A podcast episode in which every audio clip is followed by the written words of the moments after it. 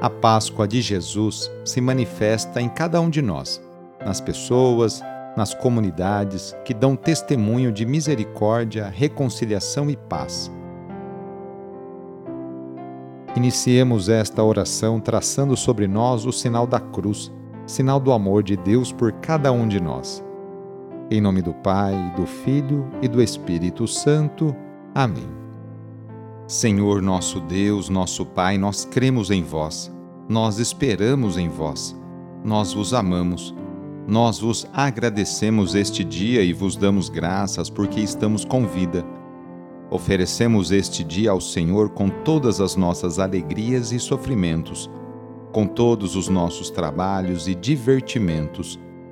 Guardai-nos do pecado e fazei de nós instrumentos de vossa paz e do vosso amor Ajudai-nos a observar vossos santos mandamentos. Amém. Neste domingo, dia 14 de agosto, o trecho do Evangelho é escrito por Lucas, capítulo 12, versículos de 49 a 53. Anúncio do Evangelho de Jesus Cristo segundo Lucas. Naquele tempo disse Jesus a seus discípulos: eu vim para lançar fogo sobre a terra, e como gostaria que já estivesse aceso. Devo receber um batismo, e como estou ansioso até que isso se cumpra. Vós pensais que eu vim trazer a paz sobre a terra? Pelo contrário, eu vos digo, vim trazer divisão. Pois daqui em diante, numa família de cinco pessoas, três ficarão divididas contra duas e duas contra três. Ficarão divididos o pai contra o filho e o filho contra o pai, a mãe contra a filha e a filha contra a mãe, a sogra contra a nora e a nora contra a sogra. Palavra da Salvação. A linguagem do texto do Evangelho é um pouco provocadora e enigmática. O fogo que Jesus traz não é fogo destruidor, mas o fogo do Espírito Santo, com sua força purificadora e inovadora.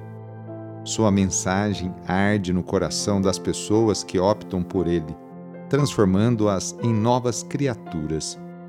No Pentecostes, o Espírito pousou em forma de línguas de fogo sobre as pessoas presentes na sala fogo que não se apagará e continuará ardendo ao longo dos tempos. O batismo de que fala Jesus é sua morte e glorificação, pleno cumprimento de sua obra de salvação. O fogo do Espírito infundirá vida e dinamismo nos seguidores de Jesus, que vão continuar o que ele começou.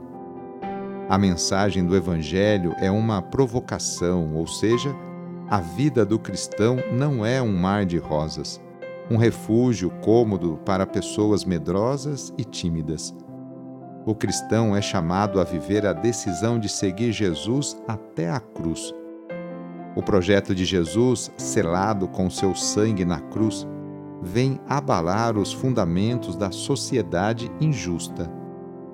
O Mestre não veio trazer divisão, mas a opção por ele é que pode provocar conflito na comunidade e até na família. Jesus rompe com a falsa paz da propalada ordem estabelecida.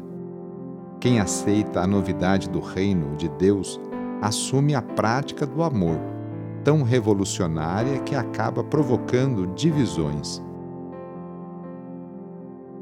Na oração de hoje, vamos pedir especialmente a bênção para as famílias a família é a principal responsável pela formação da consciência humana e cristã de uma pessoa.